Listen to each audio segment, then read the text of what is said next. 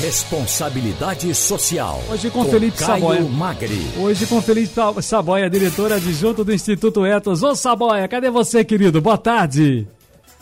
Tudo bem, Ciro? Boa tarde a você e a todos os ouvintes. Tudo jóia. Filipão, olha, enquanto as nossas atenções estão voltadas às novas cepas, variantes do novo coronavírus, e também a CPI da pandemia, hoje com o senhor Dimas Covas, o presidente do Butantan, o projeto de lei do licenciamento ambiental está tramitando em Brasília. Ou seja, enquanto está todo mundo virado para um lado, como, como disse naquela reunião fatídica, né? O ministro do Meio Ambiente, Ricardo Salles, a boiada está tá sendo passada por outro. Entre aspas, a boiada está sendo passada por outro lado.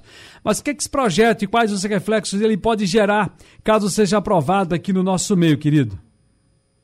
Olha, Ciro, é, o licenciamento ambiental é uma das ferramentas mais importantes que tem no Brasil para a uhum. administração pública, para gerenciar riscos ambientais e planejar o exercício de qualquer atividade econômica que possa acontecer em território nacional. Então, uhum. para explicar para os ouvintes, o licenciamento consiste numa série de procedimentos e estudos ambientais cujo objetivo principal é diminuir os impactos ambientais negativos e aumentar os positivos de qualquer atividade ou empreendimento. Então, com isso, o órgão competente licencia a localização, a instalação, a ampliação e a operação de empreendimentos ou obras ou atividades que poluam ou possam causar algum tipo de poluição ou degradação ambiental. Então, esse PL novo que foi aprovado na Câmara, ele estabelece novas regras, mas é, a gente vê alguns problemas. Né? Por exemplo, uh, alguns empreendimentos que são dispensados da obrigatoriedade de ter um licenciamento ambiental. Então, a gente entende que isso é um risco. Uh, vou explicar um pouco sobre isso, né, para as comunidades indígenas, quilombolas, para mudanças climáticas e para o meio ambiente.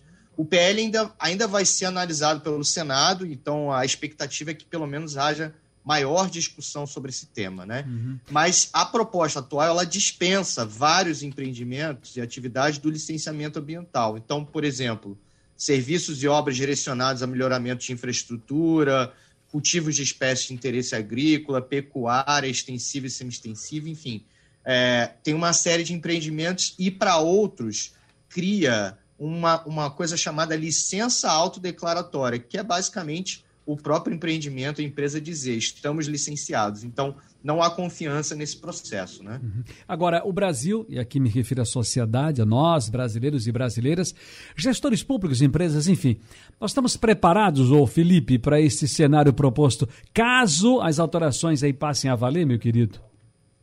Não, porque assim são é, mudanças que vão ser ruins para todo mundo, na nossa uhum. visão, né? Vão ser ruins para as empresas, vão ser ruins para o país e para as populações que ficam próximos, o que estão próximas a essas obras e empreendimentos, né?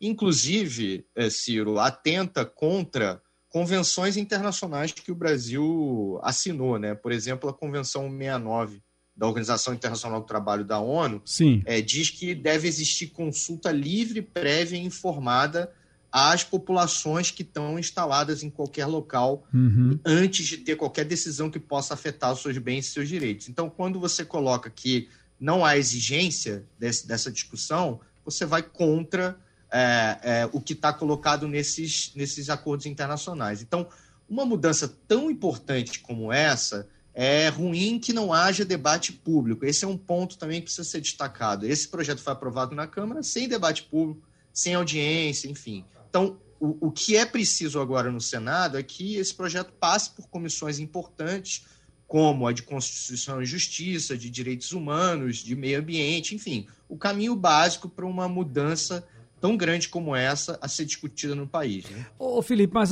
qual o maior erro, portanto, do Brasil quando falamos sobre as questões climáticas? Porque, olha, o que se mais falou no.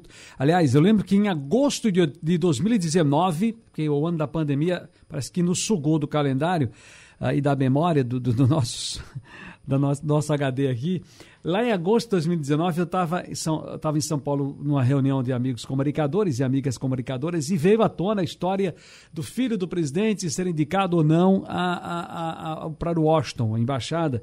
E em cima dele estava a discussão toda das queimadas. De lá para cá não se fala em outra coisa, mas eu queria saber então, é só da presidência o erro, é só do ministério o erro?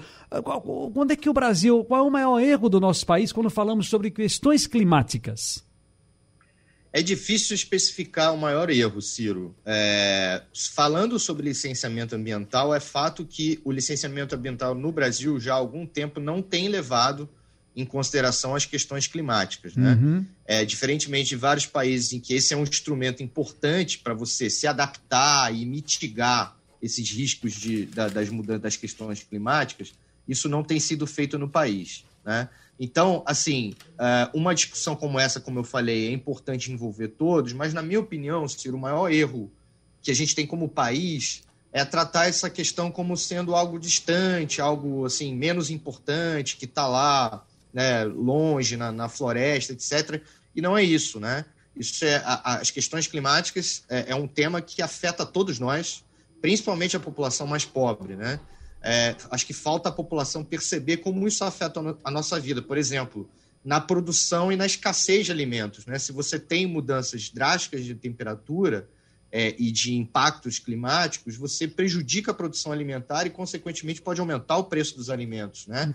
A intensidade de intempéries, de chuva, de deslizamentos né, em locais de risco, enfim, tudo isso é consequência de questões climáticas no, no país. Né?